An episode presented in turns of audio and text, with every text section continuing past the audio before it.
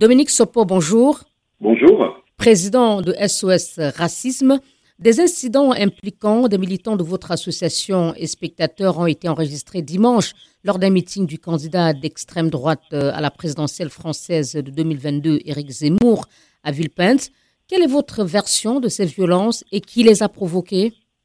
Ah, La version, elle est extrêmement claire puisque de toute façon, euh, elle a, euh, la scène a été filmée par des dizaines de caméras. Il n'y a pas eu des incidents. Il y a eu une agression de la part des euh, fans de Monsieur Zemmour, qui pour certains d'ailleurs sont des néo-nazis, euh, qui ont d'ores et déjà été identifiés, qui euh, ont agressé nos militants, qui étaient venus au meeting pour tout simplement dévoiler des t-shirts qui, mis les uns à côté des autres, formaient la phrase non au racisme.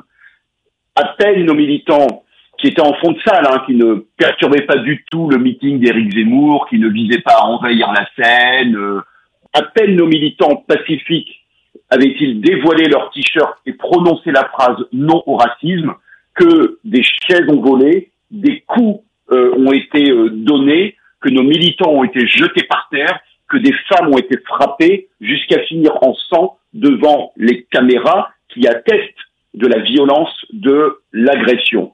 Pour vous, c'était une action non violente, mais voici ce qu'a déclaré Éric Zemmour. Ces militants n'avaient rien à faire là et sont des chiens truffiers de la subvention. Ils se font bien voir pour toucher les prochaines subventions.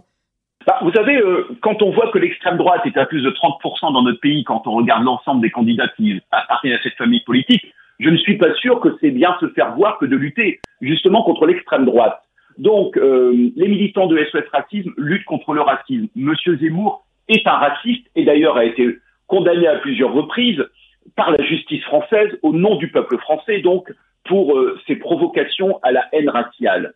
Une des problématiques dans le débat public aujourd'hui, c'est que M. Zemmour est très peu qualifié de raciste par les journalistes, par les autres responsables politiques, par les intellectuels ou par les éditorialistes qui tournent toujours autour du pot pour qualifier ce personnage.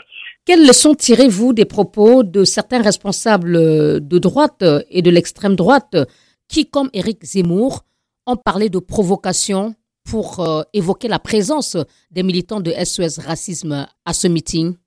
Alors, deux choses. Euh, d'abord, en ce qui concerne euh, Gérard Larcher et Valérie Pécresse, on est dans, un, dans une ambiguïté, on n'est pas dans un soutien à Éric Zemmour, puisqu'il y a aussi une condamnation des violences qui ont été commises contre les militants, c'est quand même la moindre des choses. Ceci étant, ce que révèlent les prises de position d'une partie euh, des responsables de la droite, c'est à tout le moins une ambiguïté euh, par rapport à ce personnage. Parce que qui est provoqué par une phrase non au racisme?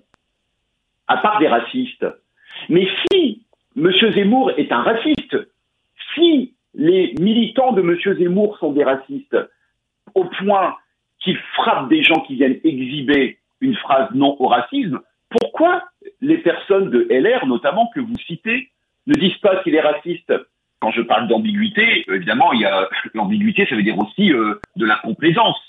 La réaction des euh, personnes euh, de LR ou d'une partie des personnes de LR est extrêmement problématique parce que ce que montre qui s'est passé durant le meeting d'Éric Zemmour, c'est que ce sont des gens qui, même devant les caméras, sont prêts à exercer une violence totalement décomplexée contre des militants antiracistes, y compris des femmes qui sont frappées alors qu'elles sont à terre.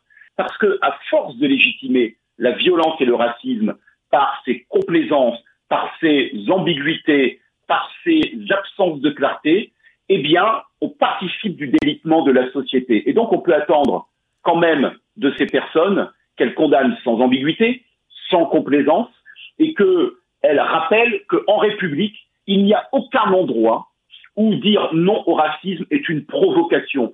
Comment analysez-vous cette ambiguïté dont vous parlez? Je, je pense que, en réalité, il y a dans notre société euh, une forme de d'effondrement euh, du politique, qui d'ailleurs explique l'émergence d'un personnage comme comme Éric Zemmour, qui il y a encore quelques années, comment dire, était vu comme un comme un pitre d'assez médiocre facture euh, dans euh, la vie, euh, j'allais dire, médiatique française. Bien. Donc c'est symptomatique d'un effondrement. Et ce que l'on voit, c'est des responsables politiques qui, euh, sur les dernières années, non seulement n'ont pas fait preuve de vigilance par rapport à la montée du racisme sous différents masques, sous différents termes, euh, sous différentes malveillances qui se sont déployées, et qui aujourd'hui euh, sont en train de courir après euh, un électorat qui est chauffé à blanc sur la question du racisme. Ça me fait penser à ce qui s'est passé pour toute proportion gardée sur des modalités un peu différentes avec le Parti républicain aux États-Unis, qui depuis les années 90 est en train de courir derrière ces franges les plus extrémistes jusqu'à arriver à, à, ce Trumpisme et quasiment à une tentative de coup d'État le jour de euh, la validation de l'élection de euh, Joe Biden. Comptez-vous poursuivre euh, ce type d'opération? Je, ne, je, ne sais pas si on poursuivra ce type d'opération.